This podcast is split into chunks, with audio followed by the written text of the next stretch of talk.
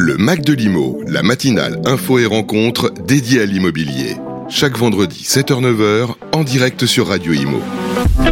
Et bonjour à tous, bienvenue sur Radio Imo, bienvenue dans le Mac de l'Imo. Comme chaque vendredi, on est ravis d'être avec vous jusqu'à 9h avec notre invité. Aujourd'hui, c'est Stéphane Fritz. Bonjour.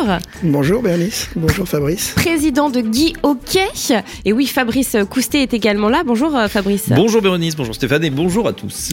Vendredi 9 décembre, tout va bien Fabrice, euh, en pleine forme pour ce, tout va bien, bien sûr. pour ce mois de décembre malgré le froid. Bon alors Stéphane, on va euh, apprendre à vous connaître pendant une heure. On va parler de votre parcours, on va parler euh, de Guy Hockey évidemment, de l'actualité et on va parler aussi euh, euh, bah, de, du, côté un peu plus perso. On a des témoignages mm. de vos proches, on a aussi vos choix musicaux. On va peut-être commencer avec votre parcours, parcours alors assez atypique. Comment vous êtes-vous retrouvé dans l'immobilier, Stéphane? Alors comment je me suis retrouvé dans l'immobilier? J'ai déjà démarré mon parcours par euh, l'armée, donc je suis autodidacte, hein, pas d'études. Euh, C'est-à-dire que vous avez arrêté euh, les études à, quel âge? Ah, Je suis pas allé en quatrième. bah c'est voilà, comme quoi euh, ça peut ça peut marcher. Deux sixièmes, deux cinquièmes, par contre je les ai bien faites, donc c'était important quand même, et de le souligner. Puis ensuite j'ai été militaire pendant sept ans. Comment vous avez décidé de, de rentrer dans l'armée? Pourquoi bah, en fait? Parce que à 22 ans, on, je faisais un petit peu tous les tous les boulots, beaucoup d'intérim. Et euh, voilà, pas de pas de vision claire sur ce que je voulais faire. Et l'armée, euh, euh, c'est le voyage, c'est l'aventure. Et donc j'ai décidé de rentrer dans l'armée. Je me suis engagé dans la Légion étrangère où j'ai passé sept années. Attendez, c'est hyper compliqué de rentrer dans la Légion étrangère. Ah non, c'était rien de plus simple. Il faut ah juste se présenter. Oui. J'avais perdu mes papiers d'ailleurs, j'avais perdu mon permis de conduire et ma et ma carte d'identité. Et donc j'avais été regardé d'abord, été voir un petit peu parce que c'est bah, c'est un peu, on fantasme beaucoup la Légion étrangère, donc on a tous un peu peur d'y rentrer au démarrage. Donc j'avais d'abord euh, fait une première démarche et j'avais dit bon, je vais faire d'abord mes papiers. Ils m'ont dit non non, c'est bon vous venez comme vous êtes. Donc je suis parti, je suis parti faire une semaine de congé d'abord. Je suis parti en montagne et ensuite je suis revenu euh, avec mon sac et, euh, et je suis rentré. On l'a à ce moment-là, ben, vous ressortez sept ans plus tard. Mais à vous entendre, tout le monde peut rentrer dans la Légion étrangère, c'est pas le cas. Il faut quand même être en bonne condition physique. Il y a une sacrée sélection. Hein. Alors, il y, a une sélection, elle est euh, physique, intellectuelle, médicale principalement. Alors, physique pas trop au démarrage, parce que vous allez à Aubagne pendant un mois, et donc là, vous faites plein de tests psychotechniques, mais beaucoup de tests médicaux. La majeure partie des gens euh, sont recalés au motif des, euh, des, des, des, aux motifs médicaux.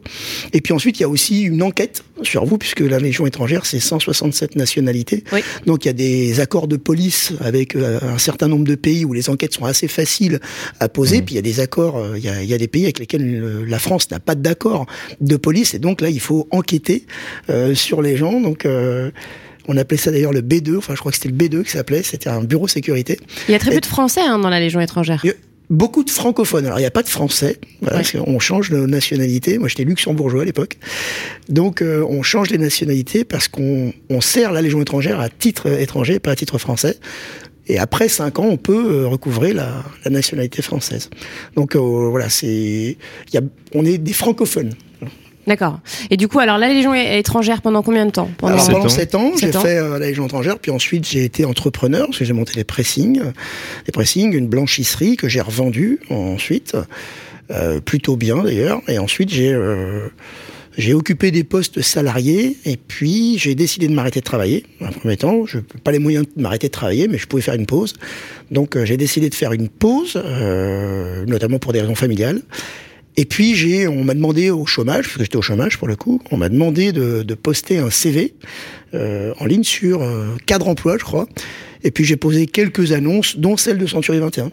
J'ai été appelé assez rapidement, j'ai fait des entretiens.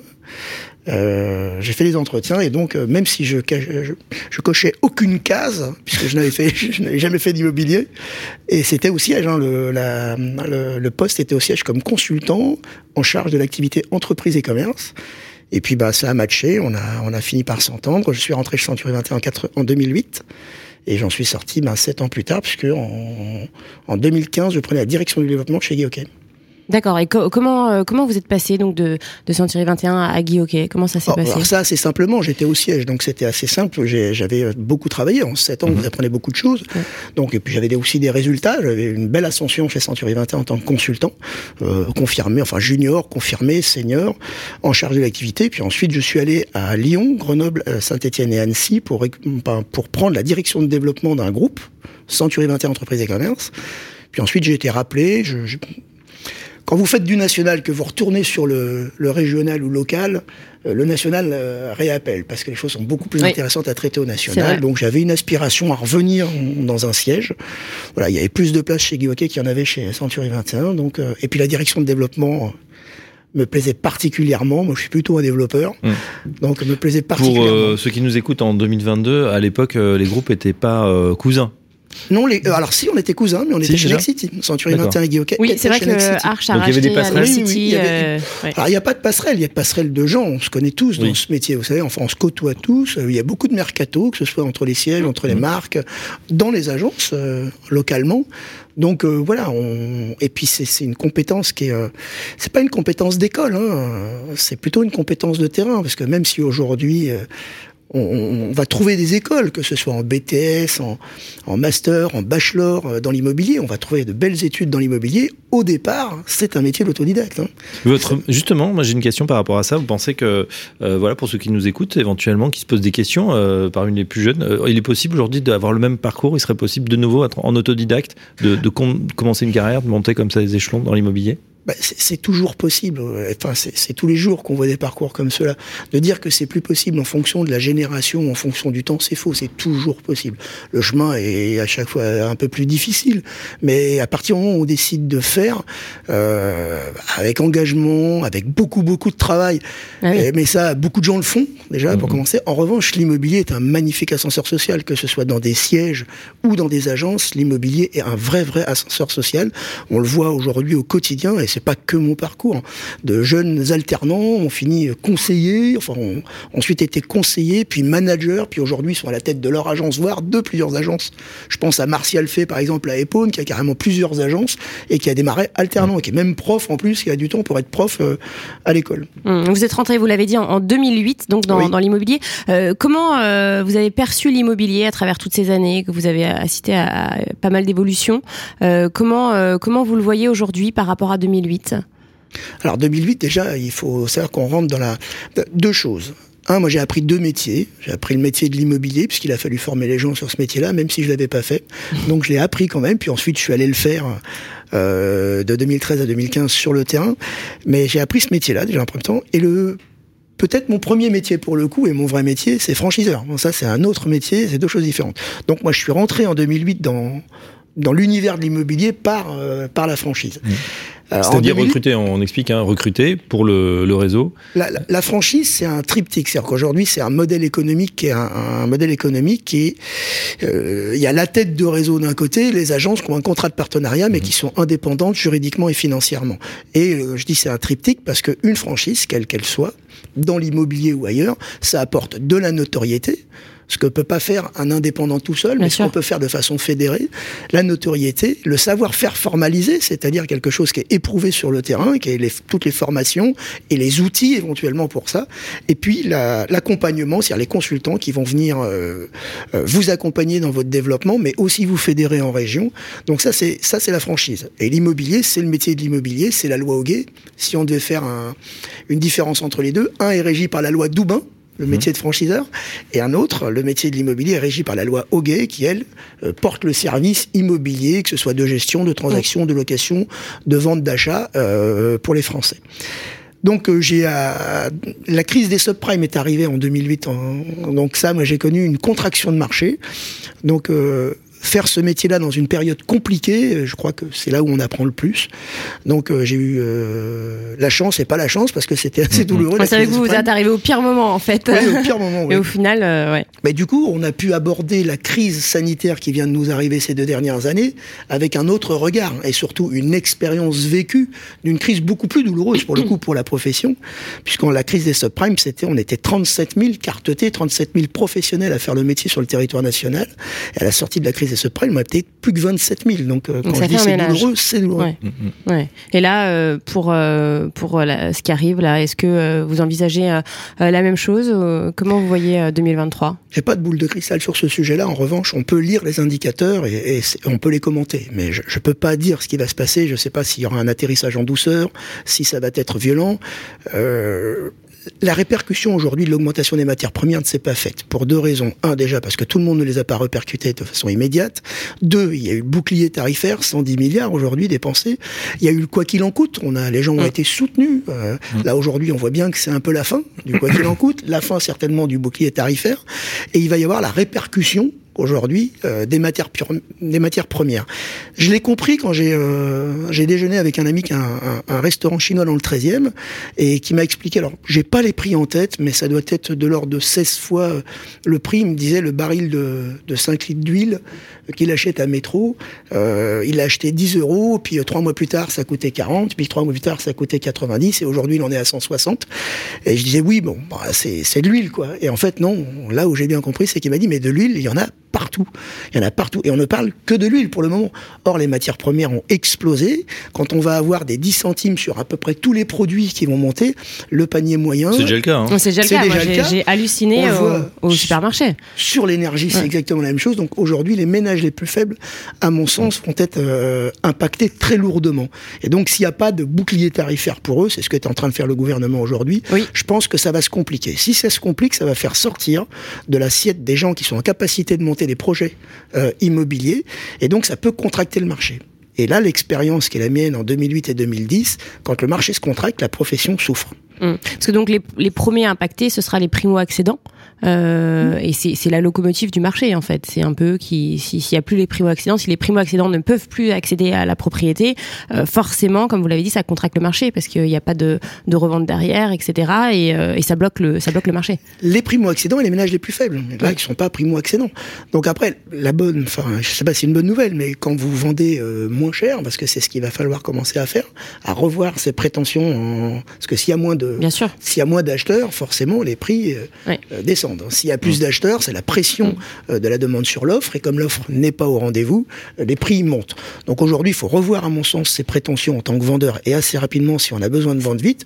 La bonne nouvelle, c'est que si vous vendez un peu moins cher, vous rachetez aussi un peu moins cher. Ça commence à se voir. Hein. On voit des prix ça s'équilibre, voilà, en général. On, voit des prix qui, qui se tassent, et euh, vous l'avez dit, les vendeurs avaient les pleins pouvoirs jusqu'à récemment. Là, ça commence à s'inverser. Les biens restent un peu plus, un peu plus longtemps en vente. Hein. On, on voit, on regarde les annonces c'est vrai que ça part beaucoup moins vite. Et euh, les biens reviennent aussi puisqu'il y a des il y a 45% des, crédits qui sont euh, qui sont refusés. Euh, et, justement alors là quand vous vous disiez il y a un rééquilibrage est-ce que c'est aussi votre votre version? Je sais qu'il y a certains professionnels qui qui nous ont dit bah voilà c'était anormal les, deux années qu'on a vécu voire un peu plus des prix aussi hauts avec cet excès de liquidité des taux anormalement bas. Là c'est un peu un retour à la normale. Est-ce que vous partagez cet avis? Ou pas du tout C'est pas le retour à la normale. C'est aujourd'hui, ce marché se rééquilibre en permanence. Il n'y a pas besoin d'y toucher. Ce marché se rééquilibre en permanence. Aujourd'hui, si on a envie de faire baisser la pression des prix, euh, euh, la seule chose qu'il nous faut faire, c'est construire plus vite. Peut-être commencer à réfléchir à ces dogmes, peut-être de construire vertical autour des grandes agglos, je crois que c'est des vrais sujets qu'il faut mettre sur la table, il faut les discuter. On peut très bien faire vertical autour des grandes agglos, tout en étant inclusif, respectueux de l'environnement.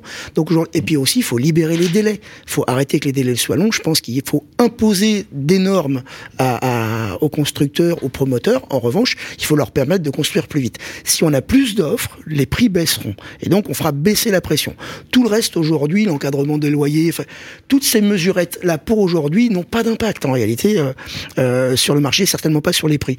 Donc là, l'inversement, non, je ne crois pas à l'inversement. C'est pour ça que je vous dis, pour l'instant, ça atterrit en douceur. Je ne vois pas aujourd'hui inversement, je ne vois pas de choc aujourd'hui qui soit dans un sens ou dans l'autre. Et voilà, vous, vous évoquez construire la ville sur la ville, hein, la, la, verticaliser. Vous pensez que ce, ce serait euh, suffisant pour, euh, pour ça, justement? C'est pas suffisant, mais c'est ce qu'il faut faire aujourd'hui. Suffisant. On, a, on, a, du retard. C'est-à-dire qu'on devrait construire 500 000 logements par an. On sait qu'on est passé en dessous de la barre des 400. Euh, on n'est pas à l'abri de faire celle des 300. Donc, euh, on, a besoin aujourd'hui de plus de logements. La démographie est ainsi faite qu'on a besoin de mm. plus de loger les gens.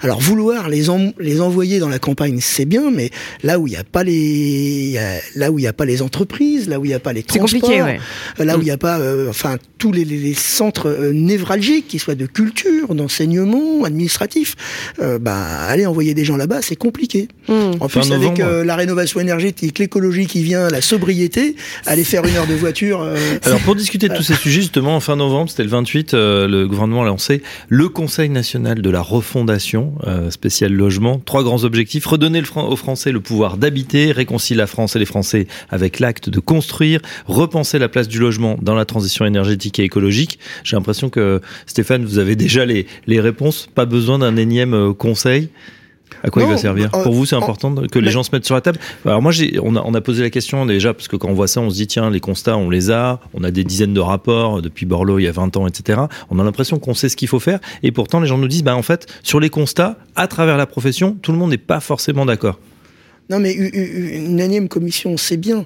Euh, là, ce qui est intéressant dans cette, cette organisation qui est en train de se mettre en place, c'est qu'on va peut-être peut-être enfin voir le logement dans son entier. C'est-à-dire mmh. qu'aujourd'hui, ça, devrait être limite un, ministère régalien, c'est de comment on va vivre ensemble demain. Donc ça mmh. embarque le neuf, l'ancien, la rénovation énergétique, les travaux, mmh. les diagnostiqueurs, ça embarque tout le monde. Et certainement aussi une chose, Bercy, et les banquiers qui vont avec. Donc je pense que c'est quelque chose de comment on va vivre ensemble demain, euh, quelle va être l'inclusion, jusqu'à quel niveau, l'intergénérationnel, euh, la, place de l'écologie dans l'habitat, qui est quand même 25% des gaz à effet de serre aujourd'hui. Donc le bâti, c'est un vrai enjeu. Ça mérite un, une vraie réflexion de long terme. Et puis aujourd'hui, vous pouvez pas avoir un ministre pour un an et demi ou pour deux ans. quoi. C'est euh, Le logement, c'est 20 ans, c'est 30 ans. C'est pas, euh, c'est pas le, temps d'un mandat. Donc aujourd'hui, si on a euh, une réflexion globale, c'est déjà un bon démarrage. Hum, c'est vrai que euh, les ministres qui, qui, changent sans arrêt, euh, c'est euh, c'est assez compliqué. Justement, là, vous parliez de, de rassembler, de fédérer tout le monde. C'est un peu votre vision pour pour l'immobilier, hein, notamment quand on parle des mandataires, des agents immobiliers et des mandataires. comment vous voyez la chose? Est-ce que, quelle est votre vision par rapport à ça? Alors, En ce moment, je fais le tour du réseau puisque je dois aussi des comptes au réseau sur ma position, sur cette position-là, parce que j'ai écrit une tribune sur cette position, et donc je fais le tour du réseau actuellement, soit visio, soit physiquement. Je vais être cet après-midi euh, avec eux d'ailleurs. Et, donc j'explique cette position. C'est une position bienveillante à l'endroit des agences immobilières, je le pense, et notamment celle que j'ai la chance de diriger. C'est, euh, c'est pas, je suis pas particulièrement pour le modèle de mandataire. En revanche, euh, il est important si on a envie d'être entendu des pouvoirs publics, mais aussi se tourner vers ce qui est le plus important pour nous toutes et tous, c'est bien le client. Eh ben, je pense qu'il nous faut aujourd'hui une profession, un seul syndicat, un outil de partage et une seule voix pour porter aujourd'hui les problématiques de l'immobilier euh, et notamment des agences immobilières ou de la profession immobilière aujourd'hui. Donc oui, oui, je, bataille pour euh, une profession, un syndicat et un outil de partage. Alors les mandataires, c'est pas un sujet. Déjà, ils sont là aujourd'hui depuis très longtemps. Ils sont arrivés en 2002 avec euh, Jean-Claude Côté-Moine, en 2008 avec IAD. C'est près de 50 000 mandataires sur le territoire national. Donc votre constat, c'est ils sont là, ça sert à rien de se battre. ils, sont là, toujours parfois là. ils sont bons, euh, pas, tout le temps, mais euh, parfois ils sont bons. Et moi, j'en croise de très très bons d'ailleurs. Donc aujourd'hui, je pense que c'est le bon ou le mauvais professionnel. Si on réfléchit client, on réfléchit plus modèle économique.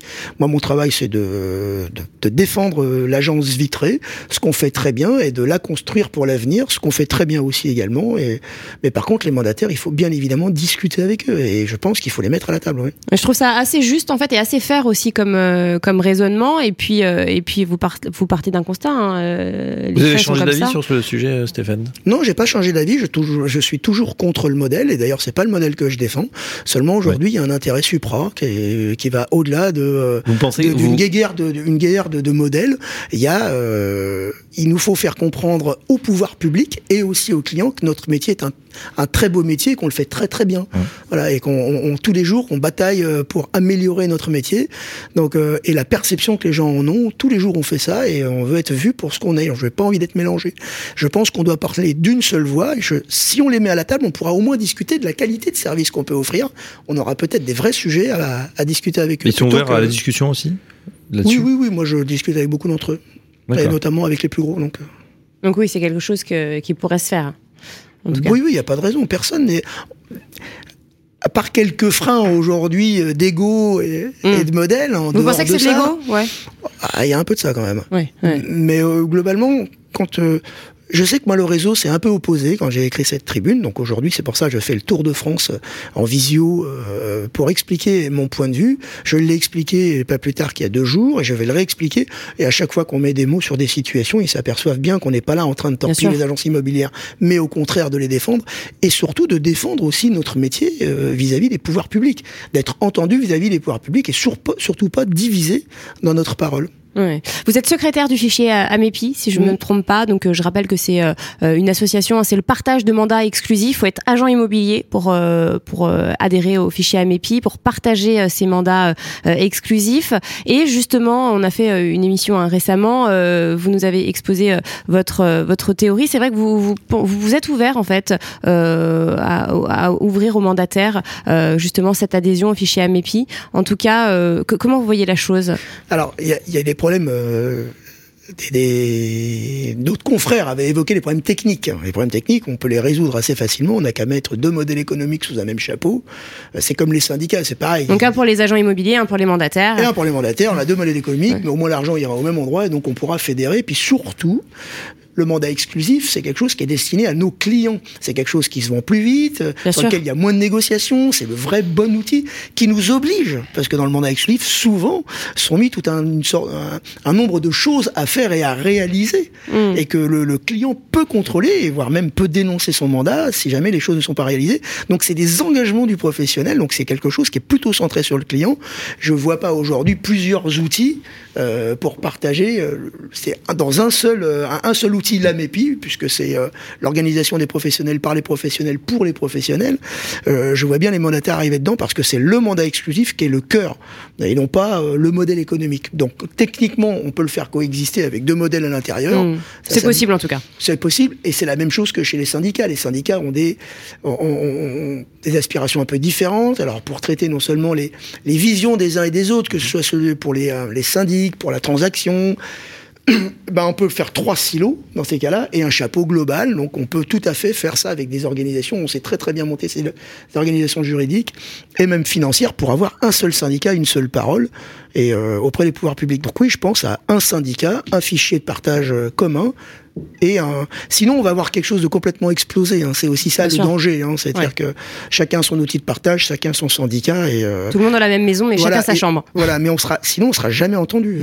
Mm. Et, ça, c'est un vrai sujet. C'est vrai qu'on euh, vous aurez plus de poids en étant tous ensemble que euh, forcément éparpillés. Un petit mot peut-être sur sur Guy Hockey, notamment sur vos ambitions pour le groupe, vos objectifs en 2023 et, et un peu plus loin. Alors en, 2019, on posait un projet qu'on avait appelé 2025. Euh, bon, on s'était trompé, c'était l'idée, c'était d'intégrer le service de formation, rendre en tant que franchiseur la formation gratuite et illimitée. on avait bien évidemment, par là même, augmenté la redevance variable, ce qui permettait aux gens de, se, de consommer euh, assez massivement la formation, ce mm. qui était un vrai problème, puisque seulement 25% du réseau était formé et seulement 25% des gens avaient plus de deux ans. Donc je faisais une corrélation assez simple. c'est assez problématique. euh, que quand on est formé, on peut aller à plus de deux ans, et si on est à plus de deux ans, on en fait vraiment son métier et on devient pour le coup l'ascenseur social mmh. que nous sommes normalement. Et faute de quoi, les gens qui n'étaient pas formés, les 75% restants, bah, euh, expliquent le turnover qu'il y a dans ce métier. Donc on a fait ce constat-là et on a lancé ce modèle économique en 2019. On pensait avoir euh, 100 agences par an et, euh, et, donc passer le réseau sur 5 ou 6 ans. On, on a été dépassé euh, aujourd'hui, c'est plus de 400 agences en moins de deux ans qui ont été, euh, en près de trois ans, qui ont été aujourd'hui dans ce modèle-là. Mhm. Donc on a pratiquement euh, mis tout le réseau sous ce modèle économique-là. Donc on, on, a dit au réseau il y a encore 15 jours de ça, ben on change de projet puisqu'on a réalisé celui-ci bien avant 2025. Et donc on a lancé un projet qu'on appelle Génération, aujourd'hui GH hein, Génération. Et euh, donc il va embarquer le, le, le réseau sur, sur, tout un tas de sujets, la responsabilité sociétale hein, aujourd'hui des entreprises, qu'elles soient sociales, écologiques, inclusives. Mais c'est euh, c'est un projet qui va au-delà de Guy Ça, c'est un projet plutôt arche, qui est une, très forte volonté de Philippe Briand d'embarquer ces sujets-là dans tous les réseaux qu'il euh, qu'il dirige aujourd'hui. Je rappelle que Guy fait partie du groupe Arche. Hein. Du groupe Arche, au même titre que Century 21, La Forêt, Nesten ou Citia. Donc aujourd'hui, c'est un projet global où euh, Guy prendra euh, sa pleine part, mais c'est pas seulement ça. On est en train de revoir notre parcours client et notre parcours collaborateur. Alors ça, c'est les grands mots, hein, parce que tout le monde emploie ces mots-là. Mais c'est, euh, ça consiste dans la première année, c'est un projet sur trois ans, euh, dans la première année de mapper toutes les interactions, euh, qu'elles soient euh, digitales, euh, physiques, pour un collaborateur comme pour un client. Je donne par exemple pour un client, si jamais il, pas, il appelle une agence et qu'on lui répond pas, c'est irritant.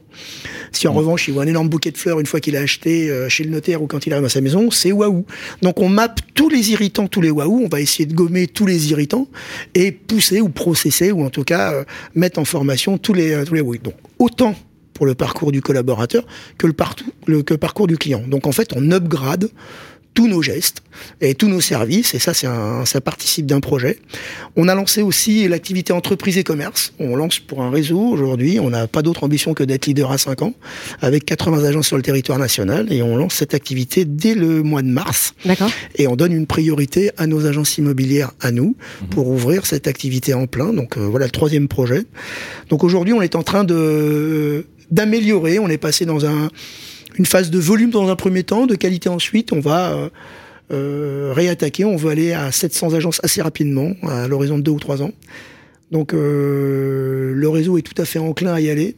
C'est une bonne nouvelle et on est. La dynamique est toujours là, oui. Il y a toujours autant d'appétence. La dynamique est très forte. dans une période de crise, même si on souffre et on est prêt à ça, parce que ça fait déjà trois ans qu'on se prépare, donc on est tout à fait prêt à ça aujourd'hui, à ne pas perdre des nôtres, mais vous, vous préparez, mais est-ce que les collaborateurs se, se préparent depuis Ah bah euh, oui, je pense qu'on se prépare, puisqu'on on alerte sur ça depuis déjà un moment. La formation permet de nous euh, mm. de faire la différence. Je pense que les, les, gens formés, les gens pas formés, on voit pas la vivre les mêmes moments dans le tunnel, euh, dans la machine à laver dans laquelle on va passer là prochainement. Je pense qu'on va pas vivre le même moment quand on est formé et quand on est à capacité d'apporter le service, mais aussi le conseil à nos clients et celui qui en connaît moins que le client. On va écouter le témoignage d'une de vos collaboratrices. C'est le, le premier qu'on va écouter. Euh, elle s'appelle Pauline et on revient euh, juste après. On, réagira euh, justement. Bonjour Pauline Girgiti. Bonjour Fabrice. Vous êtes responsable marketing et communication chez Guy Hockey. On parle de Stéphane Fritz ce matin que vous connaissez bien. Depuis quand vous le côtoyez? Ça fait huit ans que je le connais. Alors justement, vous présentez-le nous. Comment il est au quotidien? Alors je peux pas tout, tout dévoiler parce qu'il faut qu'il garde une part de mystère, mais c'est quelqu'un de très généreux en compliments comme en reproches. C'est quelqu'un qui est très entier, il est partageur et il a cette humilité de savoir que rien n'est jamais acquis. Il a un petit côté mauvais élève qui peut être agaçant parfois, mais c'est aussi quelque chose qui s'est comblé parce qu'il a une grande faculté à produire des idées et c'est un vrai challenge de bosser à ses côtés au quotidien. C'est un peu un trublion de l'immobilier. Un trublion de l'immobilier. Est-ce que vous avez une anecdote en particulier à nous partager?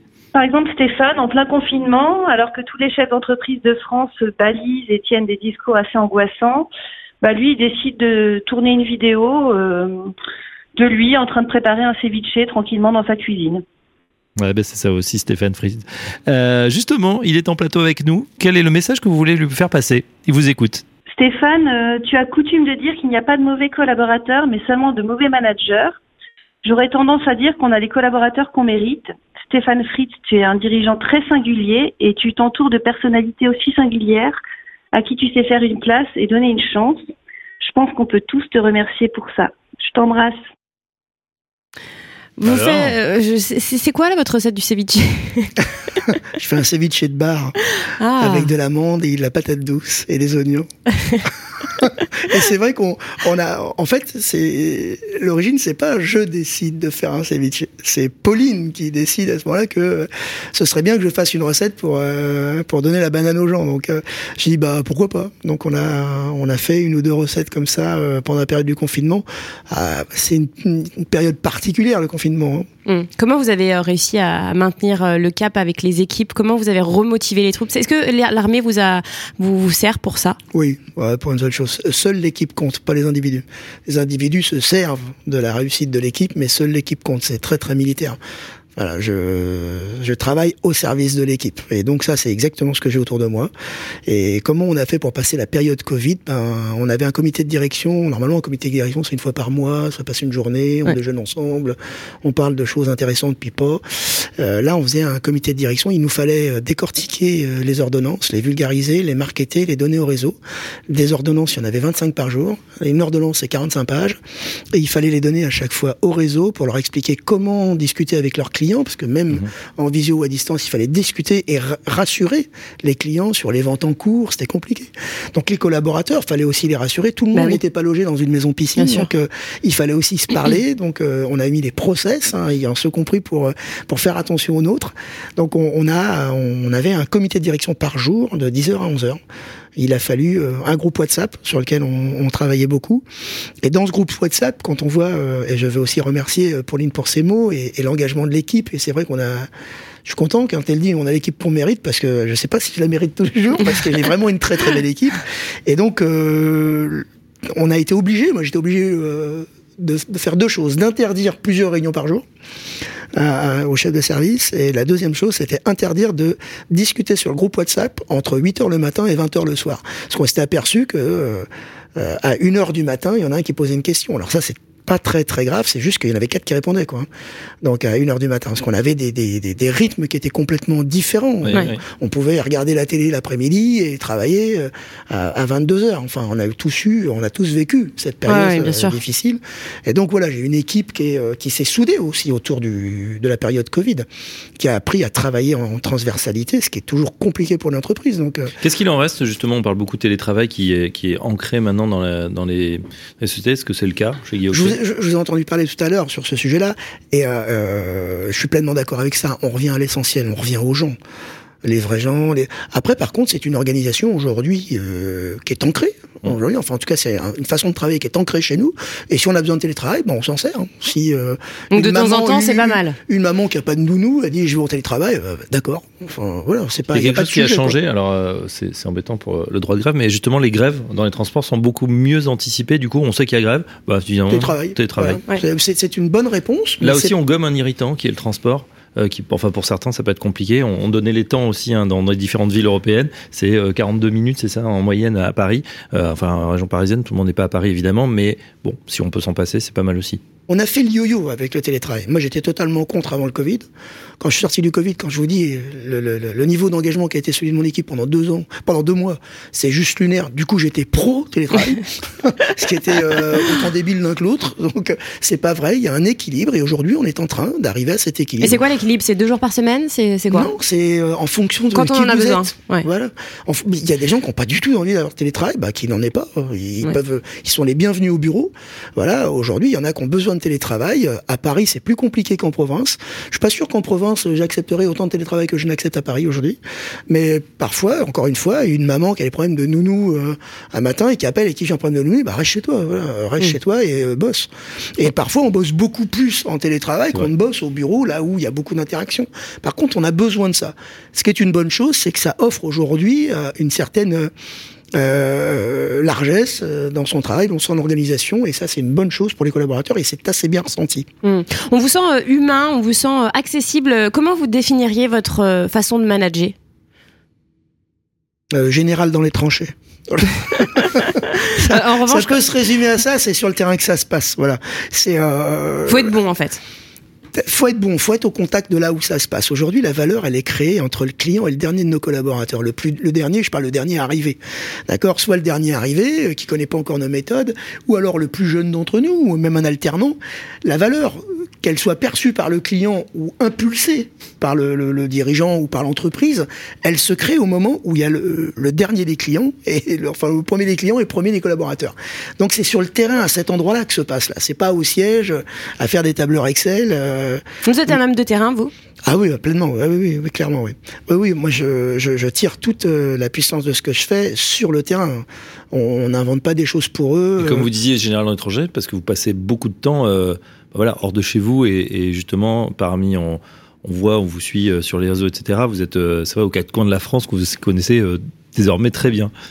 Oui, oui. Alors, bah, par exemple, dans, dans ce métier-là, il y a un, un, outil majeur qui, qui à chaque fois rebute un peu, c'est la prospection. Aller taper aux portes, aller rencontrer les gens, serrer des mains, euh, expliquer notre métier, euh, rendre service aux gens, conseiller les gens, c'est aller sur le terrain. Voilà, on peut pas le faire à, partir de son, à partir de son bureau. C'est pour ça que le digital, il y a encore un peu de un peu de travail avant de rejoindre ça. La poignée de main, il y a rien de mieux. Bah, comme c'est difficile de pousser les collaborateurs à, à prospecter, bah, le mieux, hein, c'est que le président il, prenne des prospectus, des flyers, hein, et qu'il aille taper les portes avec un alternant. Quel meilleur exemple aujourd'hui Vous le faites encore Oui, oui, je le fais. Autant que faire se peut, je le fais. Alors je le fais pas tous les jours, vous comprenez bien. Mais, euh, mais évidemment que je le fais, et c'est toujours par contre un très très grand plaisir que de le faire. Et là, là, on se nourrit énormément. On revient à plein, avec plein d'idées. Donc je demande aussi à, à, à tous mes chefs de service aujourd'hui d'aller sur le terrain, d'aller sur le terrain pour se nourrir. Voilà, faut pas se scléroser euh, entre gens qui savent. Euh, c'est Coluche qui disait mmh. ça, non? Entre gens qui savent, on faut pas oublier on vient. Quoi Faut pas oublier d'où on vient et, et la base du, du, métier en fait, c'est ça. Et le monde change, on est sans cesse en train de leur rabâcher. Bah, allons voir comment ils changent sur le terrain. Il y a rien de mieux pour ça. On avait euh, justement parlé de digitalisation, numérisation, ça se fait pas. Euh, mais si, ça se fait un peu quand même euh, sur Internet ou sur TikTok, puisque vous avez, euh, on avait reçu euh, sur dans une émission qu'on produit avec Radio Imo en partenariat avec Guy effectivement, bah, une TikTokeuse. Elle, elle, elle, mettait tous ses biens, c'est ça, sur TikTok et de manière très humoristique. Elle avait pas mal de de vue. Ça aussi, elle s'en sert euh, et c'était un truc, alors chronophage aussi, euh, mais dont elle se sert très bien. Donc il y a certains collaborateurs aussi très imaginatifs pour se servir des nouveaux outils. Oui, alors ils sont à la marge, mais évidemment, c'est toujours très très drôle sur les réseaux sociaux. Après, chacun fait comme il peut, fait comme il peut avec ce qu'il peut. En revanche, il faut aller au contact. Voilà. Après, il y en a qui se servent bien des réseaux sociaux. On fait des formations simples pour pouvoir se servir des réseaux sociaux. Aujourd'hui, évidemment qu'il faut être présent sur les réseaux sociaux. En revanche, voilà, chacun fait comme il peut. Euh, moi, la prospection terrain me semble être aujourd'hui euh, ce qu'il existe de mieux. Par contre, il faut être présent. Euh. En fait, il faut, faut, un peu de tout pour, faut un peu de pour tout, être voilà. bon et pour, pour ne rien louper. On va écouter votre deuxième choix musical, euh, Get Down Deluxe. Pourquoi ce choix? Alors ça, pour le coup, puisqu'on parlait du Covid, c'est vraiment un groupe que j'ai découvert pendant la période Covid, qui faisait des, euh, des vidéos sur Facebook, des vidéos musicales de cinq personnes, qui euh, un groupe de moustachus avec une dame qui chante. C'était assez drôle. Et euh, en fait, ça, bah, je me suis abonné à la page et il y avait des musiques vraiment sympas et dont, dont celle-ci, je l'ai trouvée très très engageante. Et c'est un, je pense que c'est peut-être un groupe qu'on verra dans nos conventions parce que je trouvais ça assez ça fun. C'est le groupe Covid hein, pour moi. Hein, c'est vraiment le. Et ben on écoute le groupe Covid tout de suite sur Radio Imo.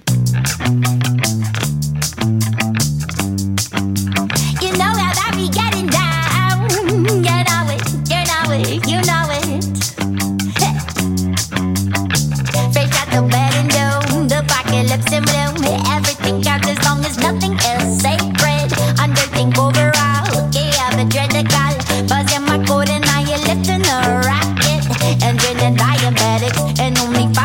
prosthetics. That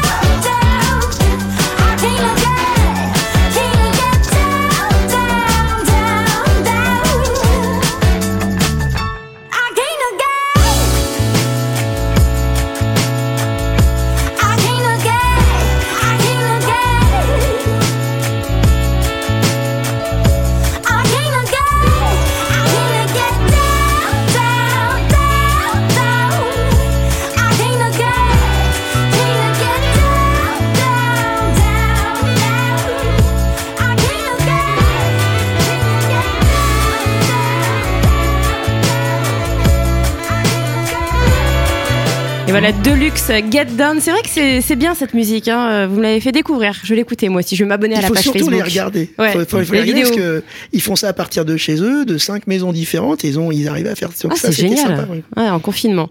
Euh, on parlait hors antenne de votre euh, de votre passé dans l'armée, dans la Légion étrangère, et puis vous avez rejoint les forces spéciales aussi euh, après. Dans, dans, le même régiment, euh, dans, dans le même dans régiment, et ça ne s'appelait pas les forces spéciales à l'époque, ça s'appelait les commandos de renseignement et d'action à la profondeur, les CRAP. Vous voyez, et donc c'est une section que j'ai intégrée et dont je me suis fait euh, virer. D'accord. Mais vous avez fait comme pendant deux ans. Pardon? Vous avez fait pendant oui, deux ans. Pendant deux ans. Parce que c'est euh... hyper dur d'y rentrer. Hein. Ouais, mais c'est la raison pour laquelle j'ai arrêté l'armée, parce que si je n'étais pas fait virer de cette section. Vous aurez euh, continué. Bah oui, je pense que j'aurais fait une carrière militaire. Donc euh, je remercie euh, aujourd'hui le lieutenant de l'époque, euh, qui est maintenant patron de toute l'armée. Ah oui, de m'avoir viré, puisque. quoi C'était votre côté, Stéphane Fries, mauvais élève déjà? Oui, oui, oui, voilà. Après. Enfin, mauvais élève, on c'est pas vraiment ouais. un mauvais élève, hein, pour... vu le parcours. C'est. Non, ce qui se passe à la Légion reste à la Légion. bon, ouais. d'accord, on n'en ouais. saura pas plus. Mais comme quoi, dans la vie, hein, euh, quand il euh, y a une déception, parfois il y a quelque chose de, de mieux qui nous attend. Euh, rebonds, c'est incroyable. Hein. C'est vrai que sans ça, vous ne seriez pas devenu euh, ce que vous êtes aujourd'hui. Oui. Euh, on va parler, alors dans quelques instants, on écoutera euh, le deuxième témoignage euh, d'un de vos amis. on va parler du coup de, un peu de votre vie perso. là, vous êtes très engagé, vous êtes quelqu'un d'impliqué et ça vous prend du temps. Comment vous faites pour équilibrer travail et vie perso? Comment, comment ça se passe? Bah, vie perso euh, c'est courte pour le coup puisqu'on est assez souvent au travail et que moi je suis plus marié, hein, je suis divorcé donc euh, déjà ça libère du temps forcément. forcément. Moins d'obligations. Par contre j'ai mon fils à, à, la maison, je m'occupe de mon fils donc euh, bah, j'essaie de lui consacrer un peu de temps mais bon à 21 ans il a 21 ans maintenant. Il se débrouille un peu seul. Euh, voilà il est plus souvent chez ses copains, ses copines. euh, oui à l'âge qu'à la maison. À cet âge-là forcément. oui je suis content de l'avoir à la maison et aujourd'hui il est en train de devenir à 21 ans donc c'est toujours un... voilà, c'est peut-être le rôle le plus difficile. De, papa? Bah oui, papa, c'est compliqué. Pourquoi c'est le rôle le plus difficile de, de, de... Mmh, Qu'est-ce qui est difficile Bah c'est difficile quand euh, ça grandit pas comme on veut, comme euh, à 21 ans en plus c'est un peu. Ça grandit euh, jamais comme on veut. Oui, c'est un peu rebelle, même si je suis très très fier de lui. Ouais. c'est un peu rebelle, donc c'est voilà, c'est pas c'est pas un rôle simple, c'est pas toujours un rôle simple en tout cas. Voilà. Est-ce mmh. qu'il veut travailler dans l'immobilier également, votre votre fils? Ah non non, il a fait un essai, ça l'intéresse pas. Non, je pense qu'il a envie de s'occuper des gens et je crois qu'il veut faire des Bafa, il veut, je crois qu'il veut s'occuper des gens, ce qui est assez intéressant par contre comme regard et donc c'est une que je partage. Et donc, évidemment, quoi qu'il quoi qu'il fasse et quoi qu'il décide de faire, évidemment, je l'accompagnerai. Vous le soutiendrez. Après, l'immobilier, c'est aussi s'occuper des gens. Hein. C'est accompagner les gens dans un, dans un parcours de vie, dans un choix de vie. Oui, oui, également. Je pense, qu'il a plus envie d'être. Euh, je, je, crois qu'il voulait s'occuper d'handicapés. De, je crois qu'il veut vraiment s'occuper des gens au-delà de, de services. C'est pas être commerçant qu'il souhaite. D'accord. Ouais, il veut quelque il chose veut de vraiment beaucoup plus tourné. Ouais, je crois qu'il a envie de donner un peu de son temps, ouais, ce qui est une bonne chose. Ouais. Euh, Qu'est-ce que alors vous vous aimez euh, partager des moments avec vos amis, euh, vous aimez les bons moments, la bonne bouffe comme on dit. Ça, ça, vous aimez vous consacrer du temps à ça hein, aussi, c'est important pour vous. Oui, et notamment en, professionnellement parlant. Donc aujourd'hui on, on a beaucoup de dîners, de déjeuners. C'est vrai que j'aurais pu si aujourd'hui j'étais encore marié avec des enfants en bas âge, j'aurais pu décider de ne pas faire deux petits déj, deux dîners, ce qui était le cas de certains dirigeants qui faisaient ça et qui s'organisaient très bien, mais là aujourd'hui non. Si entre euh, entre faire des dîners pro et avancer et euh, et rien ou regarder la télé, non. Euh, je préfère faire des dîners pro, donc ça me va très bien. Et oui, forcément, ça me prend beaucoup de temps. Vous n'êtes pas très casanier. Vous n'avez pas resté chez vous euh, sous la couette à regarder Netflix? Si si, le week-end, ça m'arrive. Le week-end? Je suis comme tout le monde. Hein. Attends. Vous avez besoin, j'imagine quand même de, de, vous ressourcer, de vous reposer. Qu'est-ce que vous faites pour vous pour vous, vous, vous avez besoin de couper ou pas du tout? Oui, les, les amis principalement, la famille également, parce qu'une une grande famille. J'ai la chance d'avoir quatre frères et sœurs, donc euh, une grande famille, euh, les amis principalement. Ouais. Et vous êtes soudés, euh, vous êtes très famille, euh, ou oui, vous oui, le voyez oui. juste pour, pour les fêtes, euh, occasionnellement Non, non, non, on est très soudés. Puis en plus, les, les enfants, les générations d'en dessous se connaissent tous, se parlent entre eux, sans avoir besoin des parents ni de réunions de fête. Donc, euh, non, non, ça. C'est dans l'ADN de la famille en tout cas. Oui, oui. oui. On va écouter euh, le deuxième témoignage. C'est euh, votre ami euh, Olivier Châtelain-Malherbe qu'on connaît très bien hein, sur Radio Imo Fabrice. Oui, il est déjà passé. Et oui, souvent. il est déjà passé. On va écouter et, et on revient tout de suite après. Olivier Châtelain-Malherbe, bonjour. Bonjour. Vous êtes directeur général adjoint en charge de l'immobilier résidentiel chez Vinci et on parle aujourd'hui de Stéphane Fritz que vous connaissez bien. Comment vous êtes rencontrés? En effet. Bah, écoutez, c'est une histoire euh, assez récente toutefois, mais on peut, on, peut, on parle comme ça de coup de cœur. Et on s'est rencontrés en fait dans un dîner euh, d'affaires. Autour de l'immobilier. Alors euh, bah, justement, qu'est-ce qui vous plaît chez, chez Stéphane? Euh, Comment vous le décririez? Bah, écoutez, vous qui l'avez sur le plateau, là, je veux dire que c'est un garçon d'un dynamisme incroyable, qui est un grand fédérateur. Et moi, il m'a fédéré immédiatement. C'est une amitié récente et surtout, c'est une amitié d'une sincérité importante et euh, rapide et euh, avec beaucoup de valeur. C'est important, effectivement. Est-ce que vous avez une anecdote ou quelque chose qui vous est arrivé ensemble, qui vous a marqué? Eh ben, écoutez, euh, oui, c'est une anecdote qui me concerne directement. Vous savez, on a des postes à responsabilité et parfois, quels que soient nos postes et nos responsabilités, on a des doutes et on a envie de, de, de, de, savoir. On a des coups de moins bien, on a des coups de voilà. Et vraiment, moi, ce qui m'a énormément rapproché de Stéphane, c'est en un dîner, nous avons, il m'a remis en selle pour euh, pour continuer euh, ce que je fais au quotidien, animer mes équipes et être le manager que je suis. Et c'est quelqu'un donc de disponible et, qui a la faculté de euh, de vous redonner la pêche. Et c'est donc une anecdote très personnelle mais vraiment qui nous a, qui nous a vraiment rassemblés. Alors justement, Stéphane est, là en plateau. Il vous écoute. Qu'est-ce que vous avez envie de lui dire? Bah, Surtout, ne change pas. Et puis, évidemment, tu peux compter sur moi. Ce n'est que le début de notre euh, amitié. Et à très vite. C'est un témoignage touchant. Très ah bah, vous, aviez l'air étonné. oui, je l'aime. Oh, c'est beau. non, c'est vrai que c'est une, une, amitié récente, une amitié rapide, une amitié forte, euh, assez rapidement. Ça a l'air d'un coup de cœur euh, amical. Oui, oui, vraiment. On s'est rencontrés, tout de suite, ça a collé. Euh, et puis, encore une fois, quand on voit la transparence dont il fait preuve, ce qui est quand même énorme, on ne m'attend pas à ce qu'il raconte cette histoire-là. Ouais. Moi, enfin, c'est un, c'est un pote. Euh, ce qu'il évoque entre les lignes, c'est effectivement euh, une certaine, euh, on pourrait dire, solitude du dirigeant. C'est-à-dire qu'à un moment, bah, en mm. tant que patron d'équipe ou patron de grand réseau, comme vous êtes, vous êtes amené à, traiter des problématiques qui sont pas le commun de tout le monde, évidemment. Et des fois, c'est dur de se confier parce que les gens ont pas les mêmes niveaux de, de responsabilité. Ils, sont pas dans, dans, le métier, ils ont du mal à comprendre. Là, on sent que bah, tout de suite, il y a une, ça a collé, il y a une empathie. ça, c'est important d'avoir le, le regard de ses pairs et, et le soutien aussi on est souvent seul, on est tous concurrents, donc on n'a pas envie de se confier les uns aux autres. Il y a beaucoup de menteurs à la table. Donc, euh, de gens qui cachent, forcément, et c'est à ce niveau de poste, vous pouvez rarement vous ouvrir à qui que ce soit. Et puis, les gens auxquels vous pouvez vous ouvrir éventuellement de vos problématiques ou de votre solitude, ce sont pas des gens qui comprennent bien hein, la réalité. Donc aujourd'hui, quand on trouve des amis dans cette profession à qui, en toute transparence, on peut dire les choses, euh, oui, c'est vrai que c'est un...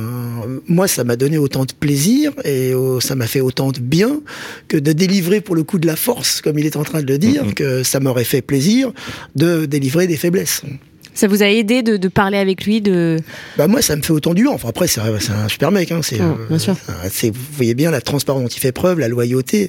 en fait, c'est des poignées de main euh, en marbre, ça. Hein, c'est pas. Euh, voilà. Mais on a l'impression que vous, ouais, vous, vous êtes un peu, vous êtes un peu pareil en fait tous les deux, mmh. parce que vous aussi, vous êtes transparent. Enfin, vous êtes, vous êtes franc. Enfin, il y a une, une, franchise qui se dégage de vous. Hein. là, dire ce que vous dites, tout le monde ne le fait pas. Tous les, tous les dirigeants ne le font pas ou n'ont pas envie de le faire. Donc euh, c'est vrai qu'on a l'impression que vous êtes. Ça fait combien de temps que vous vous connaissez comme ça avec euh, oh, Je crois que ça fait deux ans, un et demi, deux vous ans. c'est assez récent.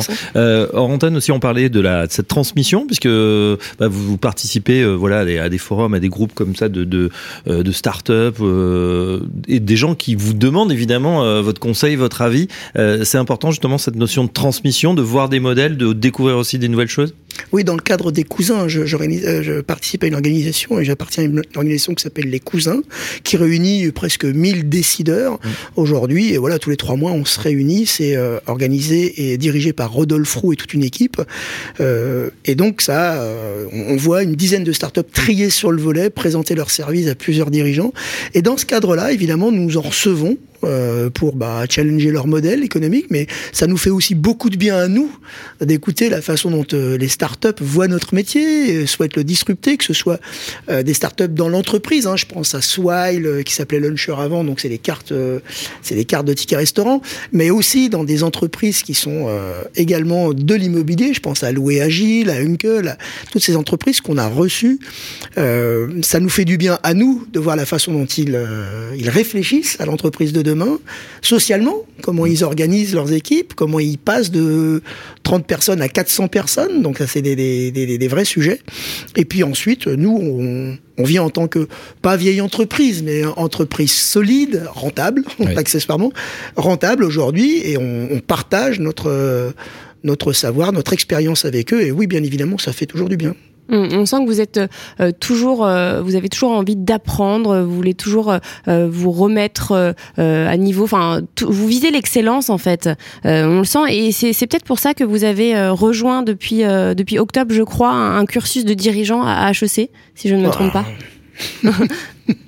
Vous en savez des choses. Alors HEC, c'est une histoire particulière. J'ai été euh, euh, mis en relation avec euh, la directrice développement de HEC pour aller chercher surtout parce que je veux faire en 2023 une refonte complète du euh, stage managérial euh, chez Guy pour nos agences. Donc c'était la première démarche était celle-ci et euh, j'avais déjà été sollicité pour prendre la parole devant des étudiants. Je me trouvais pas légitime avec deux sixièmes et deux cinquièmes d'aller parler à des éminents élèves d'une école aussi forte que celle-ci qui produit des entrepreneurs à la tonne et des dirigeants à la tonne. Donc je, je me sentais pas légitime. Et puis j'y suis allé, puis au regard de ce qu'on s'était dit ben, de, la discussion et, du rendez-vous, euh, il, est apparu qu'ils avaient un programme dirigeant PME euh, ouvert à des autodidactes. Et euh, donc ils m'ont bien vendu le truc. donc où je suis reparti avec ce programme dirigeant que j'ai que j'ai démarré au, mois d'octobre. Et par contre en revanche pour la, la partie de formation de nos managers, évidemment ça va m'aider à construire un, module. Donc oui oui c'est intéressant. On s'aperçoit qu'on a beaucoup de choses à apporter. Euh, et puis surtout c'est un groupe extraordinaire. C'est un groupe qui est fait de 50% euh, d'autodidactes, mais aussi de gens qui ont fait des études, tous dirigeants. Donc là, rien que le partage entre, vous, vous tirez vers le haut, nous, c'est juste énorme parce que c'est un groupe d'un très très bon niveau.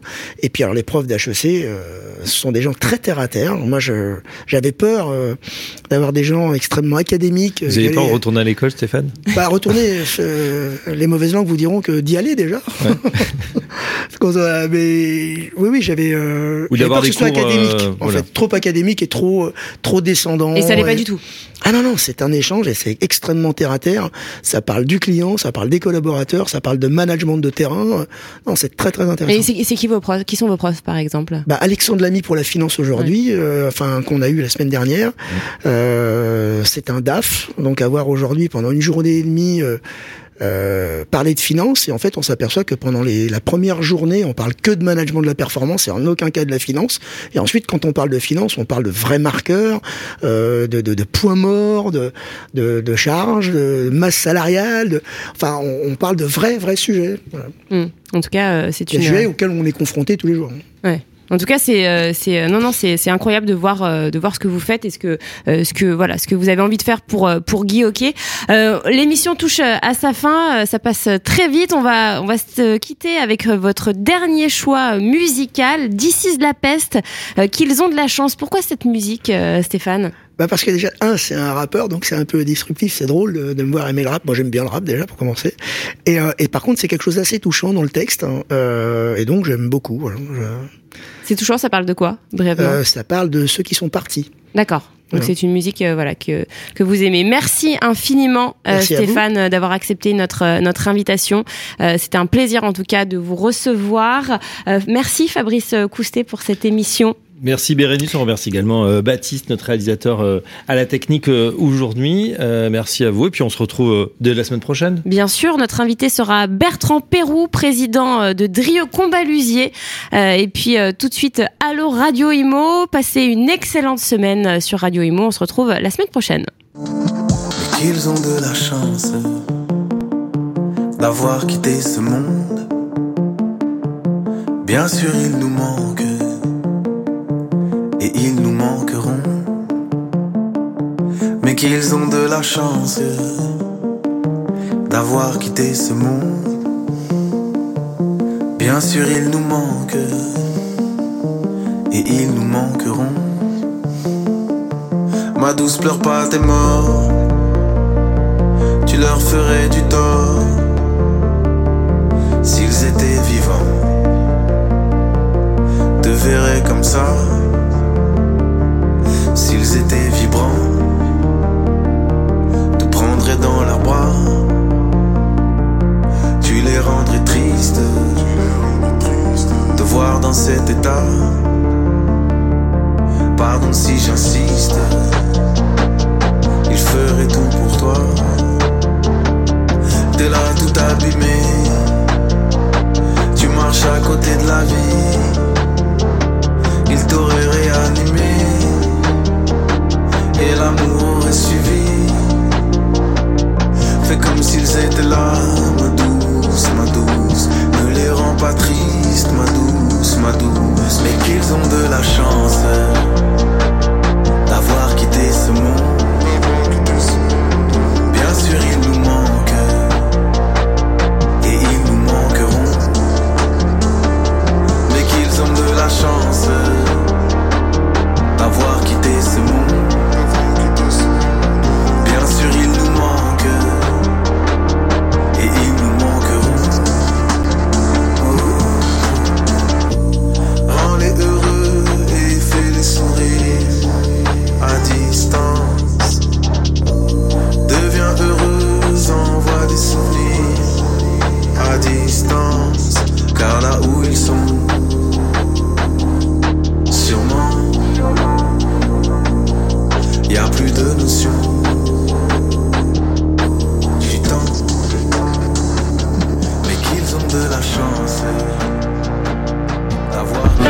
Le Mac de l'Imo, la matinale info et rencontre dédiée à l'immobilier en partenariat avec Romy et Bien Ici, à retrouver sur le site et l'appli radio.imo et sur toutes les plateformes de streaming.